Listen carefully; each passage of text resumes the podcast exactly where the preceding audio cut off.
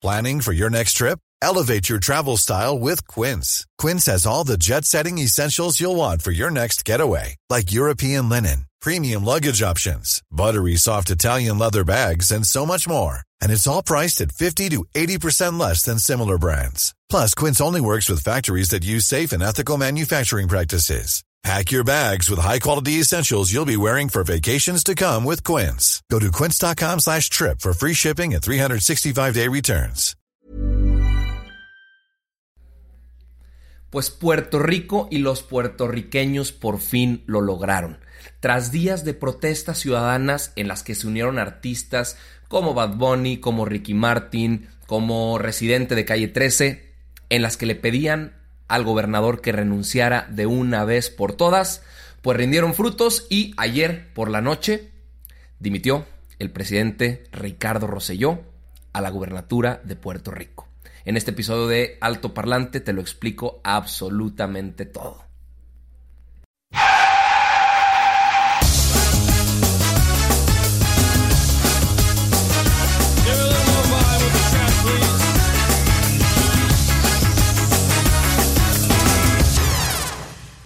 Amigos, bienvenidos a un episodio más de Alto Parlante. El día de hoy con un tema interesantísimo por lo sucedido en Puerto Rico, en la isla puertorriqueña, el día de ayer y en las semanas anteriores en las que la gente salió a marchar para exigirle a su gobernador que renunciara Hoy les voy a platicar absolutamente todo, pero creo que obviamente tenemos que irnos por partes antes de, pasar a lo sucedido en las calles, en la que la gente marchaba, en la que la gente gritaba y en la que la gente exigía que necesitaban un mejor gobernante y que ya no querían seguir con Ricardo. Utilizaron frases como Ricky no está aquí, Ricky está vendiendo lo que queda del país, Ricky vete ya, Ricky renuncia ya. Y llenaron la principal avenida de San Juan, que es la Avenida de las Américas. Miles y miles de personas para, al son de una sola voz, exigir el sentir de todo un país. Pero, como les decía, nos vamos a ir por partes. Este episodio va a ser rápido y fugaz, pero muy completo, eso sí se los aseguro.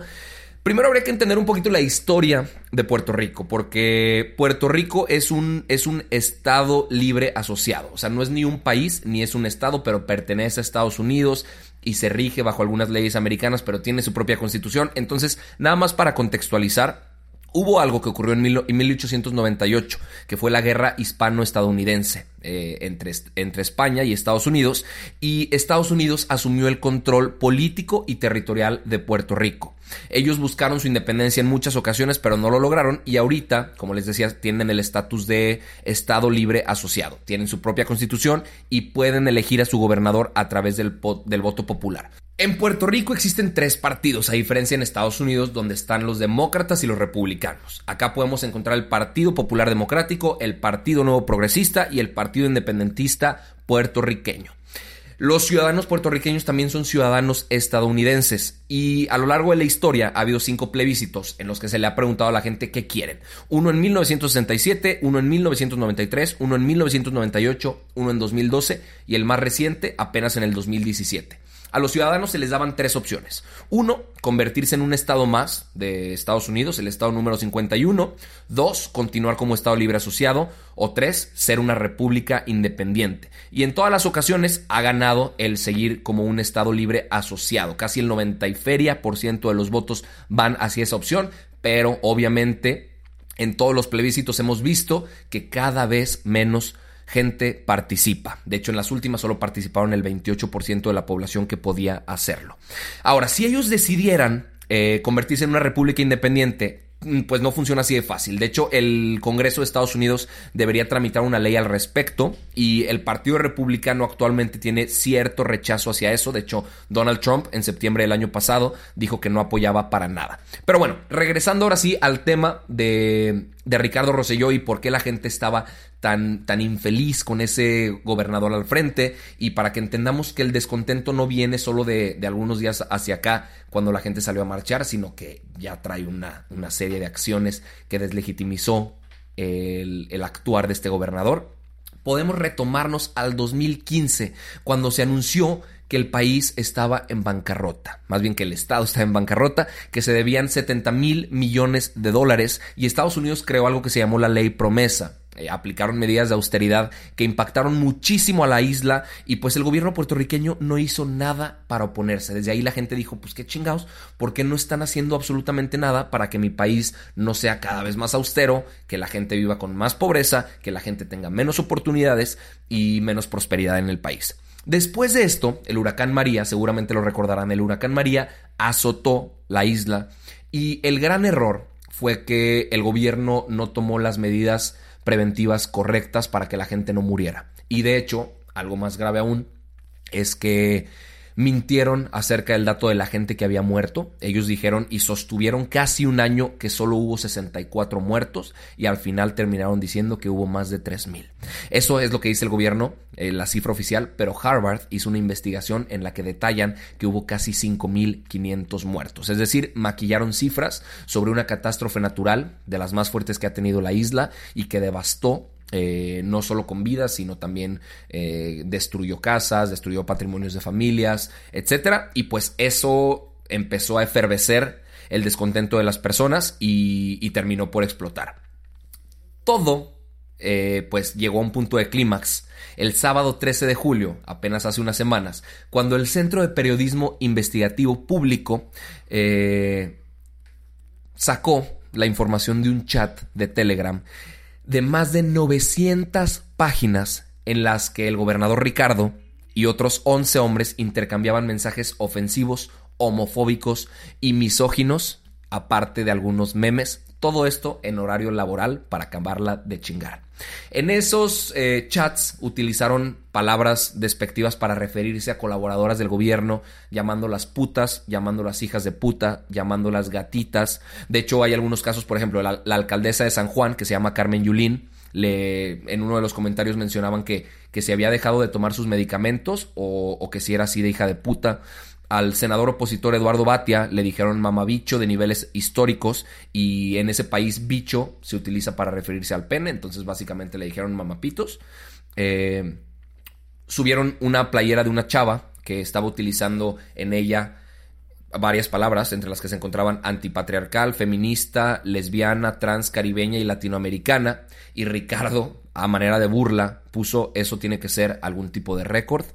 También comentaron acerca de Ricky Martin, dijeron que es tan machista que se folla hombres porque las mujeres no dan la talla, que es puro patriarcado, arriba el patriarcado, y pues una serie de bromas cada vez más despectivas. Pero no fue lo único. Resulta que en ese grupo se encontraban personas que no tenían ningún puesto público, se encontraban personas como empresarios con intereses económicos y que todos le dictaban la manera de gobernar a Ricardo.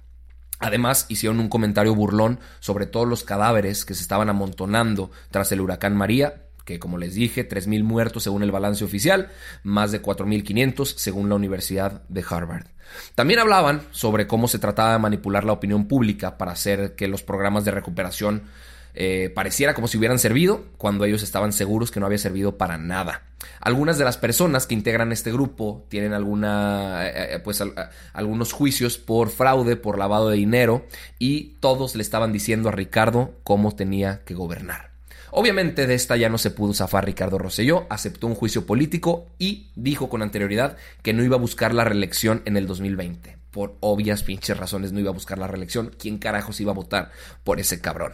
Eh, Aparte, él quiere la anexión de Puerto Rico como el estado número 51 de Estados Unidos. Como les comenté, en todas estas marchas se unió gente pues que tiene que tiene mucho renombre a nivel internacional, como lo fue Ricky Martin, que estuvo en las conversaciones directamente siendo ofendido, estuvo Benito Martínez, mejor conocido como Bad Bunny, y estuvo René Pérez Joglar, residente de Calle 13. De hecho, él, el último que les comentaba, eh, a través de su cuenta de Instagram, dijo, no es solamente los chats y hablar malo, cabrón. Yo hablo mal, es por toda la corrupción que hay detrás de ti. Gente murió por tu cabrona culpa, por no poder organizar las cosas bien. Él, cuando entró al gobierno, utilizó como lema de campaña construir un nuevo, un nuevo Puerto Rico. Esto sucedió en noviembre del 2016. En aquel entonces Puerto Rico atravesaba una situación económica difícil, tenía una deuda elevada, eh, había pobres eh, perspectivas y muchísima, muchísima migración de la isla a Miami y Nueva York. Él ocupó el Palacio de Santa Catalina, que así se la llama al Palacio Legislativo de allá, o también la Fortaleza, como parte del Partido Nuevo Progresista. Y él viene de una familia de políticos, de hecho su papá fue gobernador de 1993 al 2001, se llamaba Pedro Rosselló, y a todas estas conversaciones, que obviamente fue lo que generó el mayor descontento de las personas, él lo que decía es que no se cometió ningún delito, pero hubo una investigación judicial en la que se integraron expedientes que presentan que sí hubo delito detrás de todas estas acciones. Aprovechamiento ilícito de trabajos públicos, malversación de fondos públicos, negligencia en cumplimiento del deber, violentar la ley de ética gubernamental, depravación y menosprecio de leyes y ordenamiento social, y pues todo esto desembocó a que ayer por la noche Ricardo Rosselló decidiera renunciar a la gubernatura de Puerto Rico, a sucumbir ante las exigencias de las personas, dándonos una muestra clara y viva de que si la gente exige, el gobierno escucha y que si la gente deja de ser indiferente, las cosas sí pueden cambiar. En cualquier país del mundo las cosas pueden suceder como la ciudadanía quiere y como la ciudadanía merece. De hecho, no es el único caso que se ha presentado en Latinoamérica. En Perú, Alberto Fujimori renunció por fax tras un escándalo de corrupción en el 2000. Pedro Pablo Kuczynski Kuczynski renunció el año pasado también por otros casos de corrupción. En Brasil, Fernando Collor de Melo, eh, acusado de corrupción pasiva en 1992, lo destituyeron a través de una votación del Senado. A Dilma Rousseff, que ha sido de los casos más sonados, que fue electa en el 2010, reelecta en el 2014. La destituyeron por maquillar cuentas públicas. En Paraguay, a Fernando Lugo en el 2012 lo destituyeron por mal desempeño de sus funciones. En Ecuador, Abdalá Bucaram eh, por desvío de fondos públicos en 1997 y a Lucio Gutiérrez por colocar allegados en la Corte Suprema de Justicia, lo destituyeron. Otro caso en Guatemala, Otto Pérez Molina en el 2015 eh, utilizó un sistema de corrupción en la administración aduanera y renunció tras el riesgo de ser destituido y aparte de eso fue colocado en prisión preventiva. Amigos míos, la pregunta que definitivamente debe surgir eh, de manera casi inmediata y lógica después de ver estos casos de cómo la gente cuando ejerce presión puede lograr que las cosas pasen, es por qué en México solo hemos aguantado, aguantado y no hemos hecho ninguna otra cosa más que aguantar gobernante inepto tras gobernante inepto tras gobernante inepto. Y sí nos quejamos mucho, pero nunca de una manera tan contundente como para lograr que estos cabrones que tanto daño le hacen a nuestros países terminen en donde tienen que estar, en la cárcel. Hemos tenido expresidentes con muchísimos rumores de corrupción, de desvío de fondos, de lavado de dinero, eh, definitivamente de mal desempeño, de negligencias, de nepotismo, de pues hacer su trabajo básicamente con las patas. Y si lo pensamos de una manera muy lógica, nosotros los contratamos. Nosotros votamos por ellos y de igual manera tenemos el derecho y la obligación de despedirlos si no están haciendo las cosas bien. Ellos trabajan para nosotros. Ellos son servidores públicos que trabajan por nuestro bien y por el bien de la ciudadanía en general. Y si no hacen las cosas como se debe, como esperamos, como merecemos, como, los, como nos lo prometieron, entonces creo que es nuestro derecho, nuestra obligación, organizarnos de una manera contundente para mandarlos a donde pertenecen. Viva Puerto Rico vivan los puertorriqueños que hicieron las cosas bien y esperemos que sea un ejemplo para que los otros países donde se están viviendo cosas negativas nos atrevamos a hacerlo y obtengamos las sociedades que realmente merecemos y por las que votamos. Muchísimas gracias por haber escuchado este episodio de Alto Parlante y nos vemos mañana con más información.